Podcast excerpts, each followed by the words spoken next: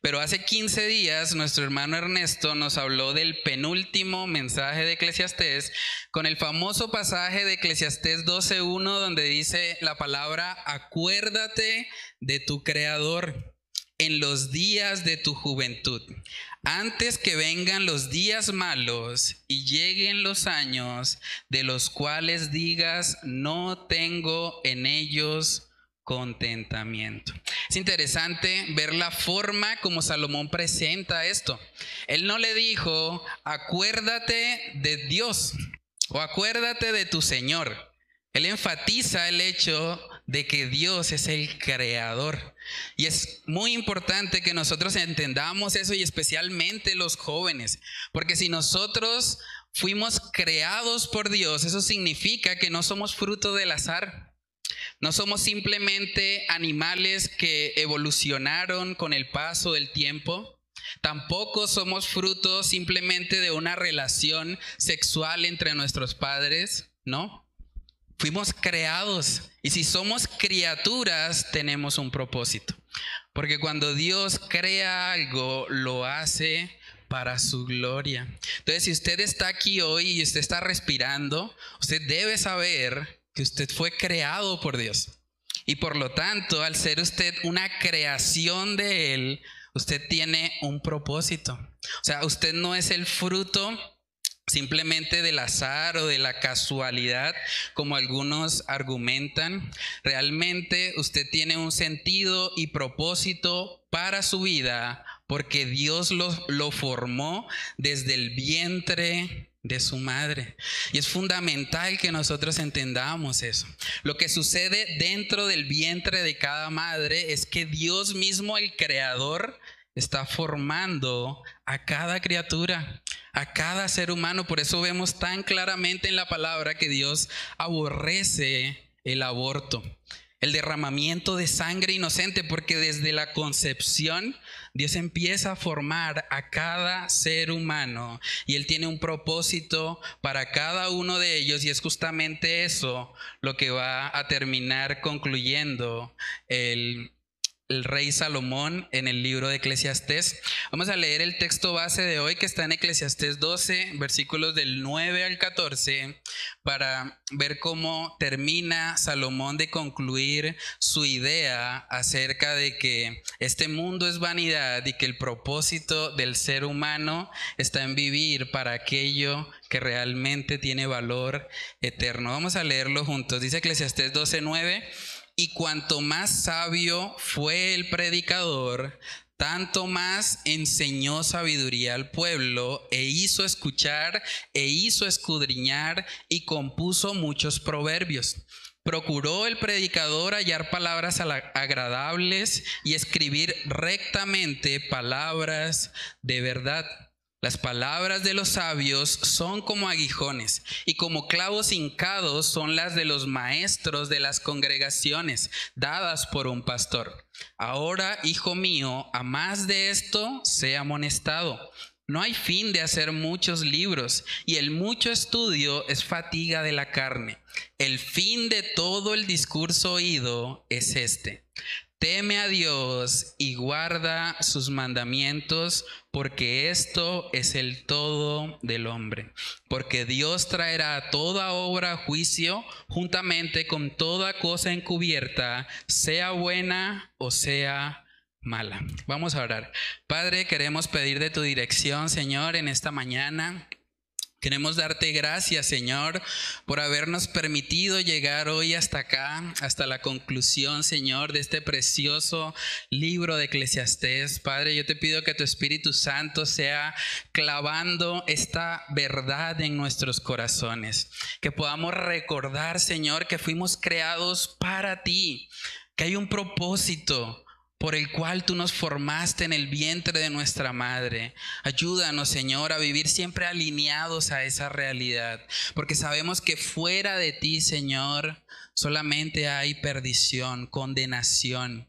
Te pedimos, Señor, que tú te glorifiques en nuestras vidas y que uses este mensaje, Señor, para convencernos de pecado, justicia y juicio y para que nosotros podamos vivir, Señor, para ti para tu gloria y tu honra. Oramos, Señor, estas cosas en el nombre de Cristo Jesús.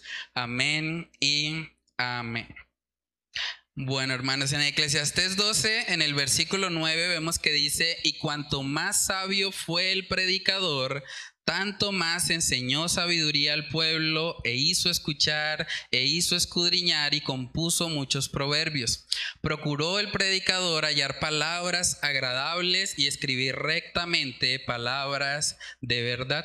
Desde el principio del libro nosotros podemos ver que Salomón se identifica a sí mismo como el predicador. Él utiliza esa frase probablemente para mostrar un poco de modestia, algo que se hacía mucho en la cultura hebrea era que se evitaba generalmente hablar en primera persona, porque se entendía que cuando las personas hablaban en primera persona podían estarse jactando de lo que sabían. De hecho, es una de las razones por las cuales en el Evangelio de Juan vemos que él se refiere a sí mismo como el discípulo al que Jesús amaba. Entonces, desde el principio en Eclesiastés 1 vemos que el predicador es el autor del libro. Eclesiastés 1.1 dice palabras del predicador, hijo de David, rey en Jerusalén.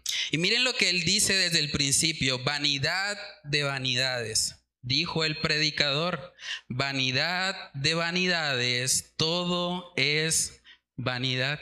Desde el principio del libro, él plantea una tesis. Y es que todo lo que nosotros vemos debajo del sol, si nosotros no tenemos la perspectiva de Dios en el asunto, se convierte en algo vano. Por eso él dice vanidad de vanidades, todo es vanidad y lo que hemos estudiado a lo largo de todo el libro es el desarrollo de esta idea.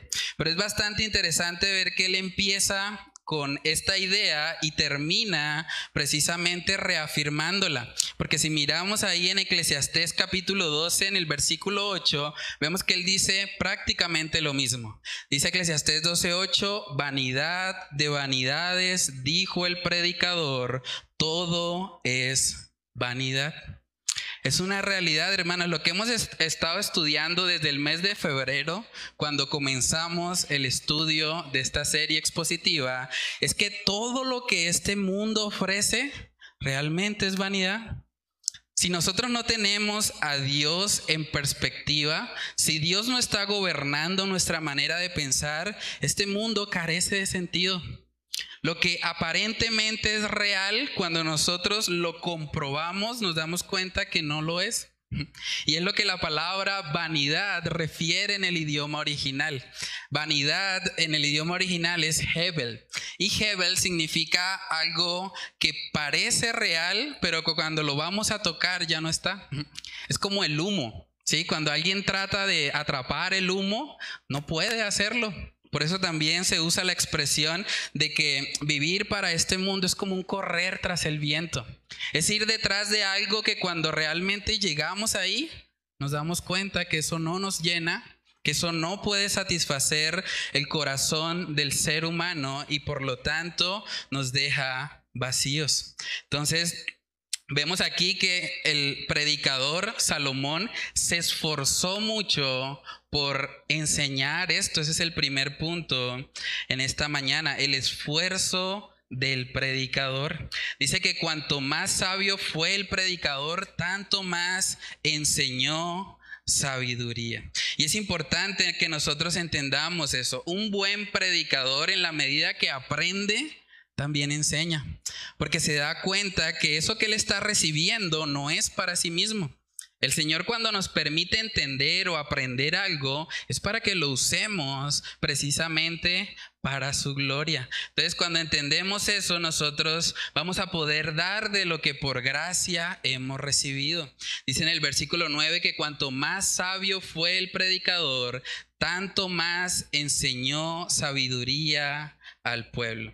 Y de pronto usted puede estar pensando, ah, bueno, pero eso es como para el pastor, ¿no? O para, para el hermano Ernesto, para Juan Pablo, los que están predicando. Pero realmente todos los cristianos, de una u otra manera, tenemos el llamado de predicar. Cada uno. Los hombres que están acá, ustedes son los pastores de sus familias. Ustedes son los que deberían liderar espiritualmente su hogar y enseñar y predicar la palabra de Dios a sus familias, a sus esposas, a sus hijos. Ese es el llamado de Dios para el varón. Entonces, todos de una u otra manera tenemos el llamado a predicar. Cuando hablamos de la gran comisión, la gran comisión implica enseñar todas las cosas que Cristo nos ha mandado. Entonces no podemos evitar esta responsabilidad y no podemos decir que es un asunto solamente de los líderes o los pastores de una iglesia. Primera de Corintios capítulo 21, Primera de Corintios 1, perdón, versículo 21, podemos ver que el medio que Dios ha establecido para nosotros alcanzar a otras personas con el Evangelio es la predicación. Primera de Corintios capítulo 1 versículo 21 dice, pues ya que en la sabiduría de Dios el mundo no conoció a Dios mediante la sabiduría, agradó a Dios salvar a los creyentes por la locura de la predicación por la locura de la predicación es que las personas se salvan. Entonces necesitamos nosotros involucrarnos en eso y hacerlo cada vez mejor. Y yo creo que podemos aprender mucho del predicador, de Salomón, ese hombre al que Dios mismo le dio sabiduría. Todo lo que vemos en el libro de Eclesiastés, hay pasajes preciosos. Acuérdate de tu creador en los días de, tu juventud. Todo lo hizo hermoso en su tiempo. Vanidad de vanidades, todo es vanidad. Eso nos habla de una riqueza literaria hermosa en este libro. Es curioso que incluso personas no creyentes reconocen lo hermoso que es este libro de Eclesiastés. Pero a pesar de ser un libro hermoso, podemos ver que tiene un mensaje que trasciende más allá de simplemente ser agradable a los hombres. Hermanos, parte de la gran comisión que también vemos en el libro de Segunda de Timoteo capítulo 2 versículo 2 es que los hombres debemos enseñar a otros hombres para que el evangelio siga siendo propagado. Cuando miramos el crecimiento de la iglesia primitiva, todo empezó con 11. 11 hombres que se invirtieron los unos en los otros y fueron poco a poco alcanzando a todo el mundo conocido con el Evangelio.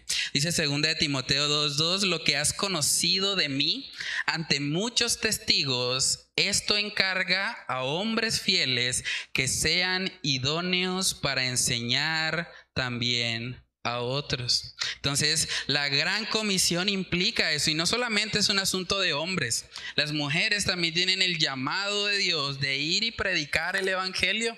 Así como la mujer samaritana en su momento lo hizo y fue y le contó a los de Samaria lo que Cristo había hecho en su vida. Entonces podemos ver en este pasaje que un buen predicador se esfuerza porque sus oyentes aprendan por sí mismos porque sus oyentes aprendan por sí mismos. Dice en el versículo 9, y cuanto más sabio fue el predicador, tanto más enseñó sabiduría al pueblo e hizo escuchar, e hizo escudriñar y compuso muchos proverbios. Eso que está mencionando ahí Salomón son estrategias para que la persona que está escuchando aprenda por sí misma. Y eso es muy importante. Nosotros no debemos decir amén a todo lo que un pastor dice. Ni siquiera yo. Ustedes deben examinar si lo que yo estoy diciendo realmente está acorde a la palabra de Dios. Y deben, si ustedes ven una incoherencia, ustedes pueden perfectamente hablar conmigo o pueden también no aceptar esa verdad. Y están en todo el derecho de hacerlo, porque se trata de exaltar lo que Dios ha dicho, no lo que un hombre ha manifestado. Entonces es importante escuchar, escudriñar, componer muchos proverbios. Y aquí hay algo interesante también. Cuando se habla de componer proverbios, nosotros debemos tener presente que en el contexto en el que el libro de Eclesiastés fue escrito, ellos no tendrían acceso a la imprenta. Ellos no tendrían un libro como el que nosotros tenemos hoy. Para ellos, los proverbios eran una forma pedagógica muy eficaz para aprender, porque un proverbio es un dicho corto de sabiduría que las personas podrían recordar. Y cuando miramos el libro de Eclesiastés vemos que hay muchos proverbios precisamente que ayudan a recordar una verdad profunda por medio de un refrán o un dicho. Y de esa manera la enseñanza se vuelve más eficaz. En el libro de Hechos capítulo 17 también nosotros podemos ver cómo los creyentes de Berea, dice la palabra, que fueron llamados nobles precisamente por escudriñar lo que el mismo apóstol Pablo y Silas les estaban diciendo. Dice la palabra en Hechos 17, inmediatamente los hermanos enviaron de noche a Pablo y a Silas hasta Berea. Y ellos, habiendo llegado, entraron en la sinagoga de los judíos y estos eran más nobles que los que estaban en Tesalónica, pues recibieron la palabra con toda solicitud, escudriñando cada día las escrituras para ver si estas cosas eran así. Imagínense el apóstol Pablo, un hombre que Dios utilizaba para hacer milagros y prodigios. Esas personas de Berea no recibieron todo lo que ellos dijeron de primerazo, ellos dijeron, voy a escudriñar, voy a escuchar, pero voy a escudriñar para ver si esas cosas realmente son así. Y es muy importante que nosotros tengamos un espíritu vereano que todos estemos siempre examinando a la luz de la palabra de Dios si lo que estamos escuchando está alineado con las escrituras o no. Un buen predicador no te dice qué creer, más bien te enseña a que tú mismo escudriñes la palabra para que puedas corroborar si es verdad lo que estás escuchando.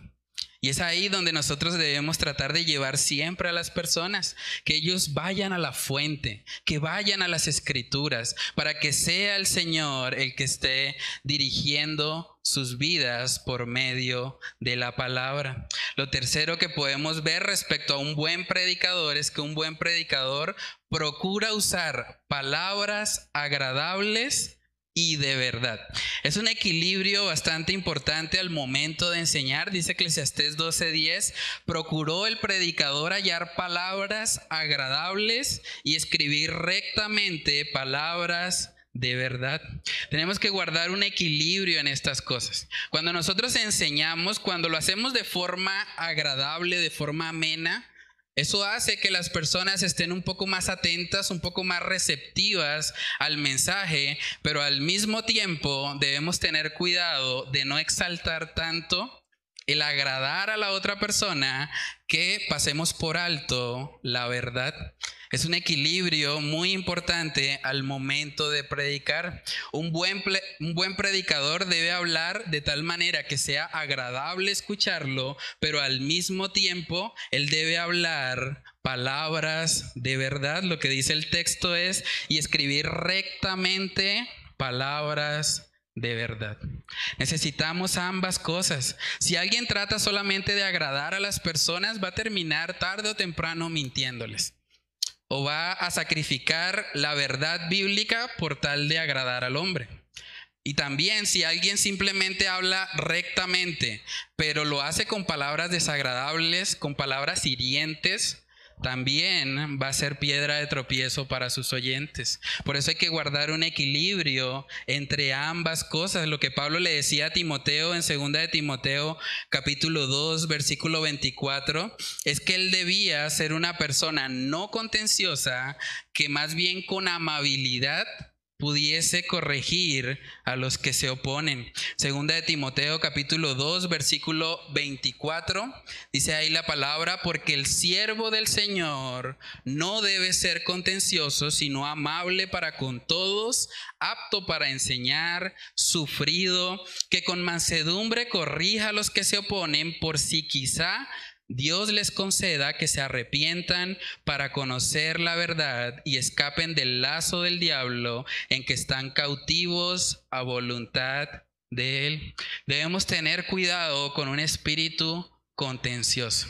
Hay cristianos incluso que buscan activamente ofender a otros sea, lo hacen de forma intencional, hablan de forma áspera las verdades de la escritura, pero lo hacen precisamente buscando la reacción negativa del público oyente para luego decir, ah, es que miren, me están persiguiendo por causa de Cristo. Es que mire cómo, cómo esas personas me tratan de mal porque yo les digo la verdad, es persecución contra este hombre de Dios, este evangelista. Me gusta mucho la frase que un predicador dijo. Él dijo, que te rechacen por tu mensaje, pero no por tu mala actitud cuando predicas. Nosotros, si nos van a rechazar por algo, debería ser por el mensaje mismo. No porque nosotros estamos de pronto tratando de forma áspera, grosera, a nuestros oyentes. Debemos pedirle al Señor esa gracia que tuvo Salomón para dar palabras agradables que al mismo tiempo sean rectas y que sean palabras de verdad. Hermanos, también podemos ver ahí en Eclesiastés 12:11 que un buen predicador siempre corrige con la palabra de Dios. Dice Eclesiastés 12:11, las palabras de los sabios son como aguijones y como clavos hincados son las de los maestros de las congregaciones dadas por un pastor. Es interesante también mirar algo del contexto cultural en ese momento. Los aguijones y los clavos hincados eran utilizados para evitar que el ganado se desviara del camino. Entonces, si una persona llevaba un ganado, lo estaba dirigiendo y de repente se salía del camino, el pastor podía utilizar un aguijón o un clavo para causarle cierto dolor al animal con el propósito no de dañarle, sino de encaminarlo nuevamente al camino en el que debe andar. Y esa analogía es muy interesante porque eso es exactamente lo que la palabra de Dios hace en nuestras vidas. La palabra de Dios dice en Hebreos capítulo 4 que es como una espada y es cortante por lo tanto, cuando nosotros somos expuestos a ella, no debería sorprendernos que sintamos algo de dolor. Nos hiere. Cuando somos redarguidos, cuando realmente nos damos cuenta que estamos haciendo algo que no le agrada al Señor, eso hiere, eso duele un poco. Pero Dios utiliza precisamente ese dolor para encaminarnos a vivir conforme a su voluntad. Dice Hebreos capítulo 4, versículo 12, porque la palabra de Dios es viva y eficaz y más cortante que toda espada de dos filos y penetra hasta partir el alma y el espíritu, las coyunturas y los tuétanos y discierne los pensamientos y las intenciones del corazón. Es lo que la palabra de Dios debe producir en nosotros. Entonces, a manera de aplicación, déjame preguntarte, ¿cómo estás predicando tú el Evangelio? ¿Cómo le predicas a tus familiares, a tus amigos, a los conocidos? Hoy justamente tenemos una actividad de misiones urbanas en la que vamos a salir como iglesia, vamos a ir al parque de los niños para evangelizar para contarles a otro lo que Cristo ha hecho en nuestras vidas. Y es la oportunidad de poner en práctica lo que estamos aprendiendo, de ir y predicar con palabras agradables, pero con palabras de verdad, buscando siempre ser fieles a lo que el Señor ha establecido en las escrituras. Cuando uno mira todo el libro de Eclesiastés, se da cuenta que hay muchos pasajes que son como aguijones Imagínense una persona que ama el dinero y que de repente tiene que escuchar un pasaje como Eclesiastés capítulo 5, versículo 10. Dice ahí la palabra, el que ama el dinero no se saciará de dinero. Y el que ama el mucho tener no sacará fruto. También esto es vanidad. Imagínense el choque para una persona que de pronto está luchando con la codicia, con la avaricia y lee algo así. Es un aguijón. Es inmediatamente decirle a esa persona, eso que tú estás anhelando, eso no te va a dar satisfacción. El que ama el dinero no se va a llenar de dinero. O una persona que de pronto está pensando, bueno, el propósito de mi vida es vivir para los placeres de este mundo es disfrutar al máximo todo lo que venga a mi mano. Cuando esa persona lea un pasaje como Eclesiastés 2, versículo 10, dice ahí la palabra, hablando Salomón, no negué a mis ojos ninguna cosa que desearan, ni aparté mi corazón de placer alguno, porque mi corazón gozó de todo mi trabajo y esta fue mi parte de toda mi faena. Miré yo luego todas las obras que habían hecho mis manos y el trabajo que tomé para hacerlas, y he aquí, todo era vanidad y aflicción de espíritu y sin provecho debajo del sol. Para alguien que está tratando de buscar identidad o propósito en el placer, en lo que este mundo puede ofrecer, leer un pasaje como este va a ser un aguijón, un aguijón que va a estorbar su pecado. Hay personas también, y era el contexto cultural de esa época, que consideraban que el tener muchos hijos era un símbolo de la bendición de Dios. Y miren lo que dice Salomón en Eclesiastés 6.3. Aunque el hombre engendrare cien hijos y viviere muchos años y los días de su edad fueren numerosos, si su alma no se sació del bien y también careció de sepultura, yo digo que un abortivo es mejor que él. Tremendo eso. Ni aunque una persona tenga 100 hijos, si no tiene una relación con el Señor, de nada sirve eso. Mejor un abortivo que él. Son palabras que son como aguijones. Alguien de pronto que le encanten las fiestas. Lee Eclesiastés capítulo 7, versículo 2 y dice, mejor, mejor es ir a la casa de luto que a la casa de banquete, porque aquello es el fin de todos los hombres, y el que vive lo pondrá en su corazón. Una persona leyendo esto puede pensar en medio de una fiesta, ¿qué sentido tiene esto? Es más provechoso ir a una casa de luto porque por lo menos estamos pensando en la eternidad. También si de pronto hay algún joven o adolescente también, como aparece en Eclesiastés 11, si alguien de pronto está pensando, bueno, la juventud es el momento para, para pecar. Muchas personas, incluyéndome a mí mismo, en algún momento pensé, no, yo voy a buscar a Dios, pero cuando esté viejo, eso mientras estoy joven como que tengo que disfrutar de la vida. Pero miren lo que dice Eclesiastés capítulo 11, versículo 9.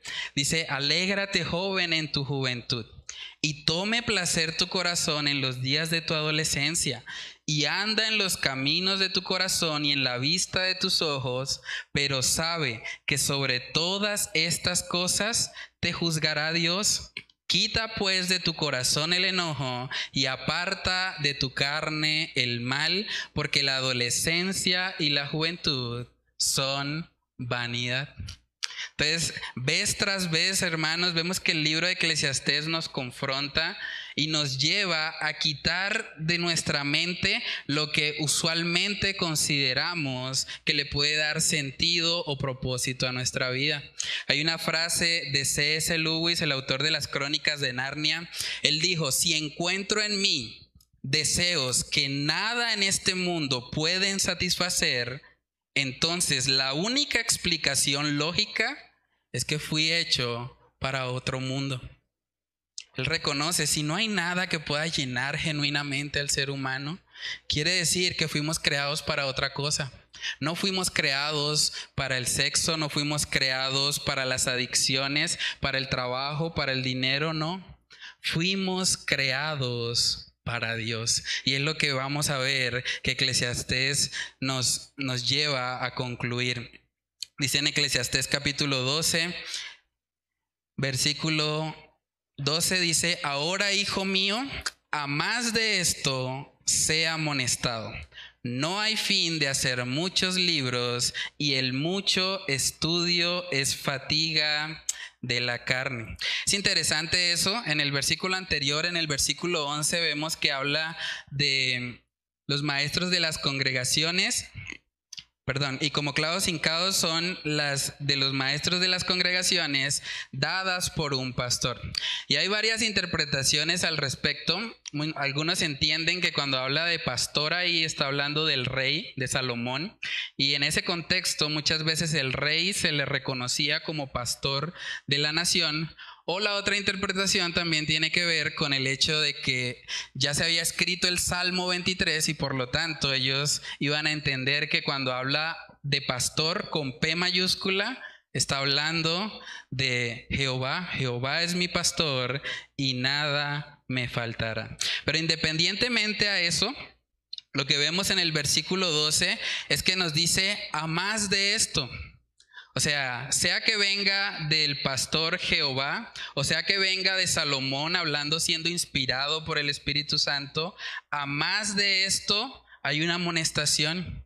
Y es que no deberíamos tampoco buscar el sentido y el propósito de nuestra vida en los muchos libros o en el mucho estudio que está fuera de lo que el Señor ha revelado en su palabra. Y usted se podría preguntar, ah, entonces es pecado leer un libro que no tenga nada que ver con la Biblia.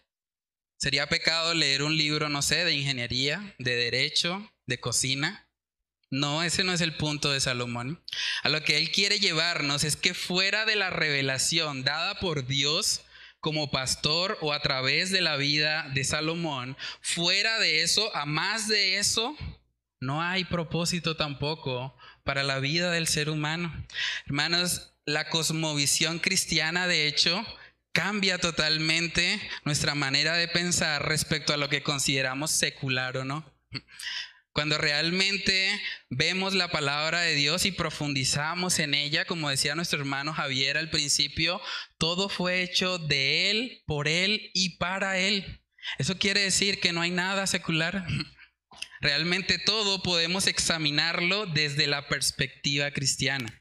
El problema es cuando la perspectiva cristiana no está, entonces el tratar de hacer muchos libros o el tratar de encontrar sentido y propósito en el mucho estudio solo va a producir fatiga, porque no hay respuestas sin Dios. Necesitamos eso. Es curioso que el libro de Eclesiastés empieza haciendo una pregunta.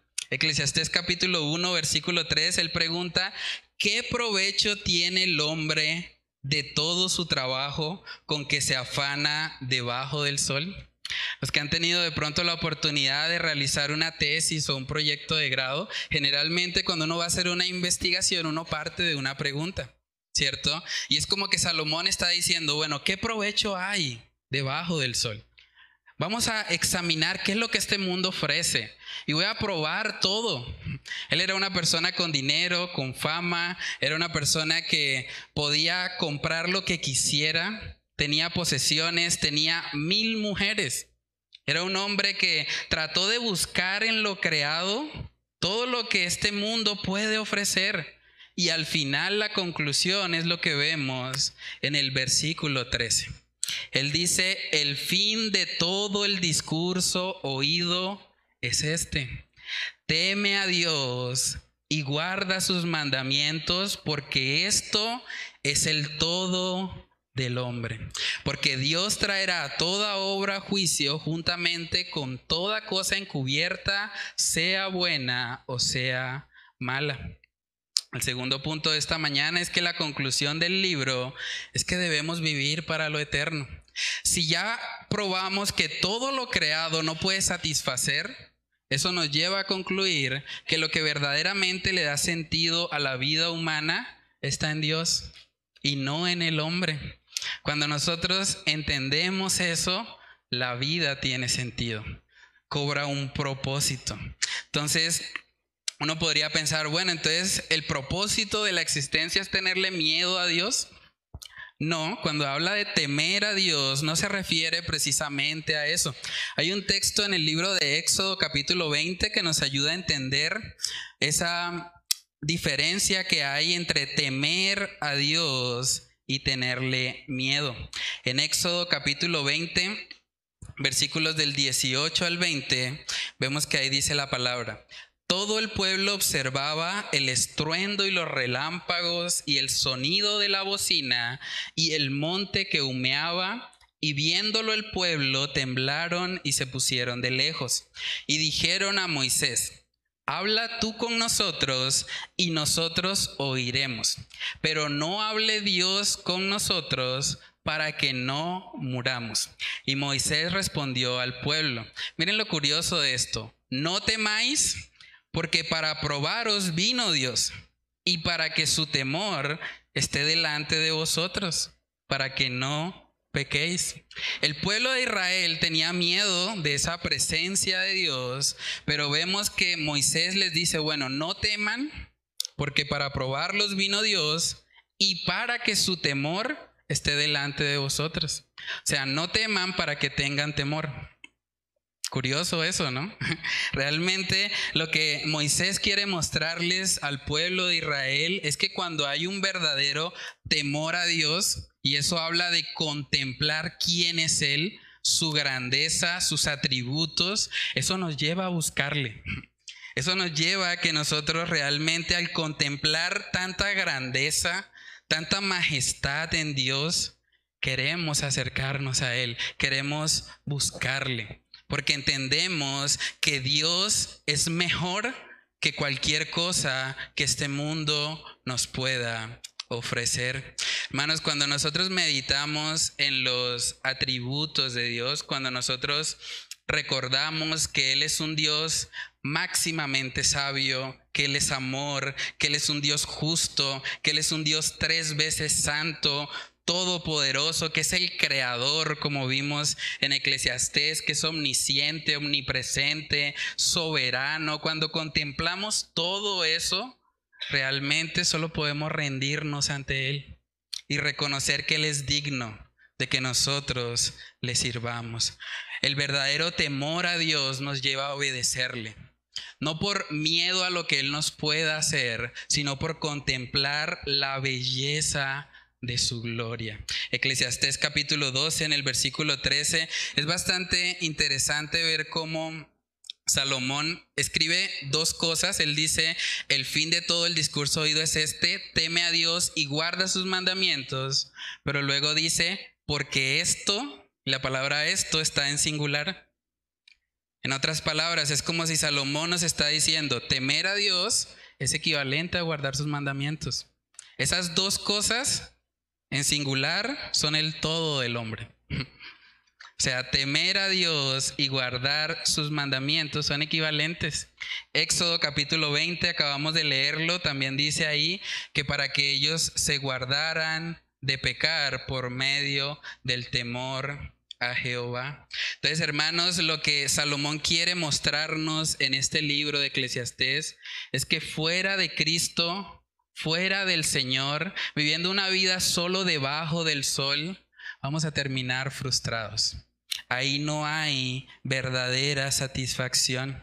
Si es verdad lo que dicen muchos evolucionistas o ateos, el ser humano simplemente es fruto de una explosión cósmica donde no hay ningún propósito y la existencia del ser humano realmente no tiene ningún sentido o propósito real. Simplemente somos personas que estamos en medio de la nada o fuimos formados de la nada y que vamos rumbo a convertirnos en nada. Entonces, desde esa cosmovisión, realmente la vida del ser humano llega a ser muy deprimente.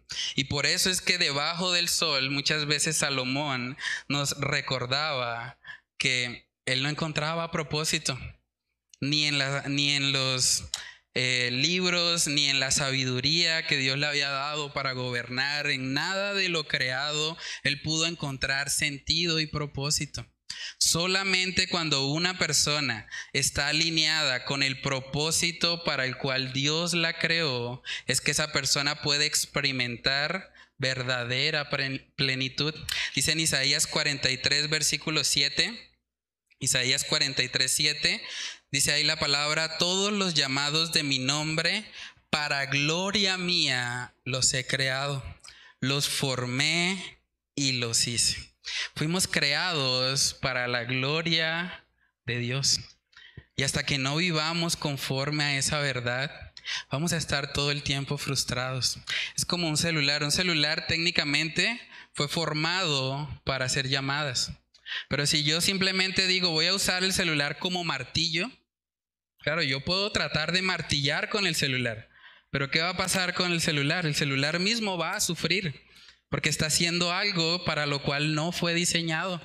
Tristemente, muchas personas están viviendo sus vidas para lo cual Dios no las creó. Dios nos creó para su gloria. Desde el principio, a imagen de Dios fue creado el varón y la mujer. Pero tristemente por causa del pecado hemos tratado nosotros mismos de colocarnos en el lugar de Dios. Y aunque fuimos creados originalmente para su gloria, desafortunadamente la palabra de Dios nos muestra que hemos cambiado la gloria de Dios por la semejanza de los hombres. Dice Romanos capítulo 1 versículo 20, porque las cosas invisibles de Él, su eterno poder y deidad se hacen claramente visibles desde la creación del mundo, siendo entendidas por medio de las cosas hechas. De modo que no tienen excusa, pues habiendo conocido a Dios, no le glorificaron como a Dios, ni le dieron gracias sino que se envanecieron en sus razonamientos y su necio corazón fue entenebrecido. Profesando ser sabios, se hicieron necios y cambiaron la gloria del Dios incorruptible en semejanza de imagen de hombre corruptible, de aves, de cuadrúpedos y de reptiles. La triste realidad del ser humano es que nos hemos puesto en el lugar de Dios.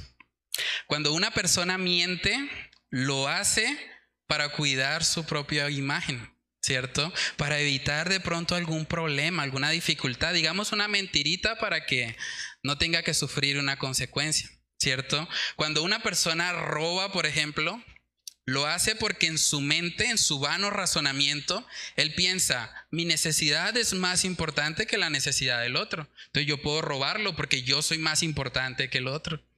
También cuando una persona comete adulterio está pensando, bueno, mi placer es más importante que la estabilidad de mi hogar. Entonces, todos los pecados, cuando nosotros los estudiamos, nos damos cuenta que todo gira en darle la gloria al hombre. Y es por eso que vemos un mundo tan terrible. En pocas palabras, hermanos, cuando el ser humano peca, se ha colocado a sí mismo en el lugar de Dios. Y cuando eso sucede, tristemente el ser humano tiene que vivir una vida frustrada y de total insatisfacción, porque el Señor no nos creó para nosotros mismos. Eso también es interesante. En el texto de Eclesiastés 12, versículo 13, dice, teme a Dios y guarda sus mandamientos porque esto es el todo del hombre. No dice, esto es el deber del hombre o esta es la tarea del hombre, no. Es el todo. Lo que le da propósito, lo que le da sentido a nuestra vida es Dios. No hay nada creado que pueda llenarnos. Por eso es que el humanismo vez tras vez ha fracasado. Vivimos tristemente en una sociedad cada vez más humanista. Hoy en día los mensajes motivacionales son, ámate a ti mismo. Si no te amas a ti mismo, ¿cómo vas a amar a los demás? Están llevando a la gente a que pongan el centro en ellos mismos o cree en ti. ¿Han escuchado eso? Si tú no crees en ti mismo, ¿quién va a creer? O valórate, valórate primero a ti mismo, porque si tú no te valoras, ¿quién te va a valorar? Confía en ti mismo, invierte en ti mismo, hasta algunos han dicho, perdónate a ti mismo, como si nosotros fuésemos nuestros propios jueces. Imagínense, todo este enfoque, hermanos, centrado en el hombre, lo que ha causado es pecado y ha causado totalmente cosas como la depresión. Es lamentable hoy en día, la enfermedad del siglo XXI es considerada la depresión. Un montón de personas no le encuentran sentido a sus vidas. Están viviendo, tratando de buscar en lo creado lo que solo el creador les puede dar. Y por lo tanto viven frustrados porque no es el propósito para el cual Dios nos formó. La historia humana es una larga y triste eh, historia del hombre tratando de encontrar algo fuera de Dios que lo pueda llenar. Y no hay nada realmente. Fuimos creados por y para Dios. Hasta que no vivamos conforme a esa verdad, vamos a vivir en continua frustración. Por eso lo que Salomón quiere mostrarnos es que sí hay un propósito, sí hay algo que le da sentido a la vida del ser humano. Y eso se trata de temer a Dios y guardar sus mandamientos. Voy a hacer una ilustración para que podamos meditar un poco en todo lo que este libro nos ha venido enseñando. Voy a pedirle el favor a mi hermano Eduardo si puede alcanzarme esa mesita. Y vamos a tratar de imaginarnos por un momento que esa caja que está ahí va a representar nuestra vida. Dice la palabra en Eclesiastés capítulo 12. Gracias hermano. Dice en Eclesiastés capítulo 12, versículo 6, en el contexto de acuérdate de tu creador, dice el versículo 6, antes que la cadena de plata se quiebre y se rompa el cuenco de oro, y el cántaro se quiebre junto a la fuente, y la rueda sea rota sobre el pozo, y el polvo, oígase bien, vuelva a la tierra como era, y el espíritu vuelva a Dios que lo dio. Vamos a imaginarnos por un momento que esta es nuestra vida. Lo que tengo acá básicamente es polvo. Todos nosotros un día vamos a terminar así.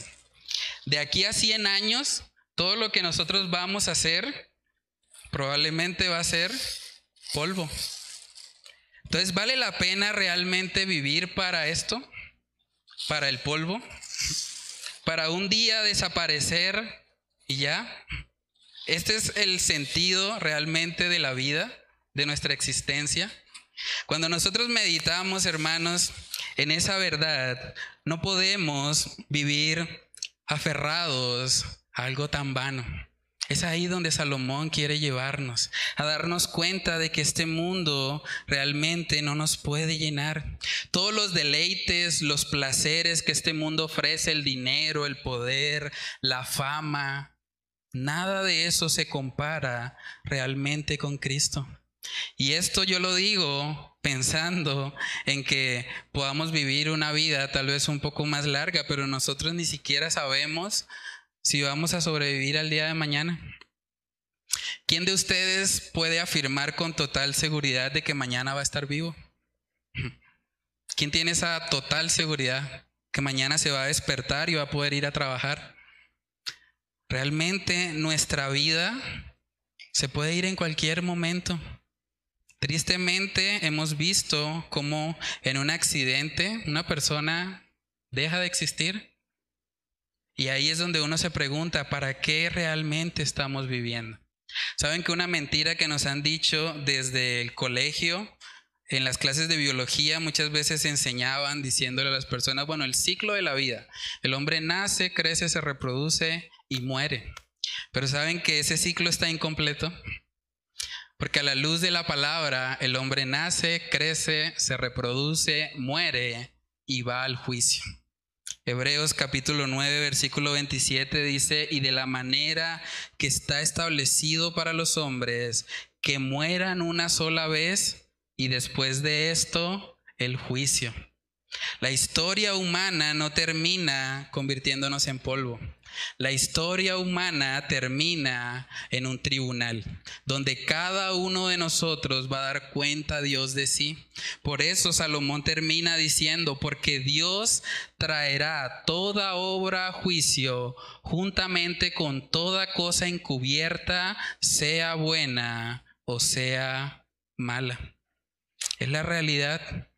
La historia humana termina en un tribunal y todos tendremos que dar cuentas a Dios. De pronto, si tú estás escuchando este mensaje y tú has vivido una vida de pronto para las cosas terrenales, si has vivido corriendo detrás de las riquezas de este mundo, corriendo detrás de la fama, del poder, de lo que este mundo puede ofrecerte, el mensaje de Eclesiastés para ti el día de hoy es que te arrepientas y vengas a Cristo Jesús. Solo en Él vas a poder tener el propósito para tu existencia. Solo en Él vas a poder experimentar lo que es el todo de tu vida.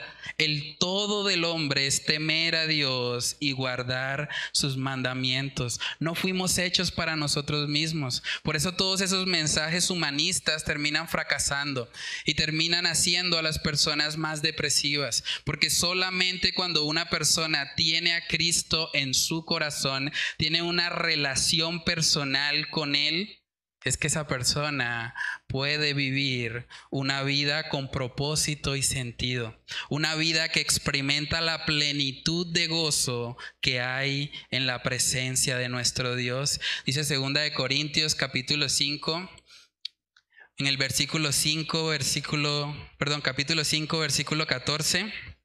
Ese texto es precioso. Dice, porque el amor de Cristo nos constriñe pensando esto, que si uno murió por todos, luego todos murieron. Y por todos murió para que los que viven ya no vivan para sí, sino para aquel que murió y resucitó por ellos. Déjame preguntarte ya para culminar, ¿tú para qué vives? ¿Para qué vives? Piénsalo por un momento. ¿Qué te motiva a hacer lo que haces? ¿Para qué? ¿Qué provecho hay de todo lo que tú haces cada día, cada semana, cada mes? ¿Para qué vives? ¿Cuál es el propósito de tu existencia? ¿Simplemente estás respirando todos los días? ¿O pagando las cuentas porque hay que pagarlas? ¿Para qué? ¿Cuál es el sentido? Cuando tú te conviertas en polvo, que va a pasar en algún momento, realmente ¿Qué te gustaría que fuese realmente lo que vas a recibir el día del juicio? ¿Qué te gustaría recibir de parte de ese Dios santo, santo, santo? De ese Dios justo y todopoderoso que es el que va a juzgar tu vida. Hermanos, debemos vivir vidas a la luz de la eternidad. No quiere decir que nosotros vamos a vender todo lo que tenemos o que nosotros no vamos a involucrarnos más en el trabajo, no. Debemos trabajar de tal manera que seamos conscientes que somos polvo y que en cualquier momento podemos partir, pero que nosotros, nuestra existencia solo tiene sentido y propósito en Él. Cada cosa que tú haces, hazla para la gloria de Dios. No vivas para ti mismo, es una mentira. Si tú tratas de vivir para ti mismo, tratas de encontrar satisfacción en ti mismo, te vas a frustrar. Salomón, el hombre más rico sobre la tierra en ese momento, ya lo intentó y nos está diciendo, no hay respuesta ahí. No se trata de tener dinero, riquezas, mujeres, placeres, alcohol, sexo, drogas, no, nada de eso. Eso no va a llenar nunca al ser humano. Se trata de una relación con nuestro Creador. Se trata de vivir alineados a su voluntad. Teme a Dios y guarda sus mandamientos y encontrarás sentido y propósito para tu vida. Vamos a orar. Padre, te damos muchas gracias, Señor, por tu misericordia. Gracias por este precioso libro de Eclesiastés, Señor, que nos ha retado de muchas maneras, que nos ha recordado, Señor, que fuimos creados por y para ti, Señor. Padre, ayúdanos a no aferrarnos al polvo, a ese lugar donde un día todos vamos a, a estar, Señor, si no vienes antes. Ayúdanos a vivir para lo eterno, a vivir para lo que verdaderamente tiene valor, Señor. Ayúdanos a hacer tesoros en los cielos, donde la polilla y el orín no pueden corromper, donde tú, Señor, reinas por sobre todas las cosas. Padre, que podamos vivir siempre enfocados en lo eterno en lo que verdaderamente, Señor, trasciende aún más allá de nuestras vidas. Padre, que podamos experimentar lo que Salomón nos acaba de demostrar en esta mañana. Que podamos darnos cuenta que el todo del hombre, que el todo de nuestras vidas es temerte a ti y guardar tus mandamientos. Padre, si hay alguien de pronto que no te conoce en esta mañana, tal vez aquí en la congregación o viéndonos a través del internet, Padre, que seas tú usando este mensaje para mostrarle lo vano que es vivir para este mundo, lo efímero que son los placeres que este mundo ofrece. Padre, que podamos cada día buscar la plenitud de gozo que hay en tu presencia. Que podamos vivir, Señor, para aquello que realmente trasciende aún más allá de nuestras propias vidas, Dios.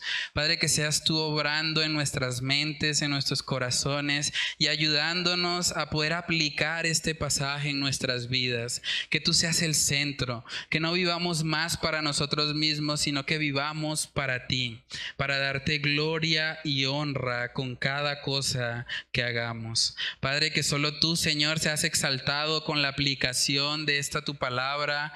Te lo pedimos, Señor, en el nombre de Cristo Jesús. Amén y amén.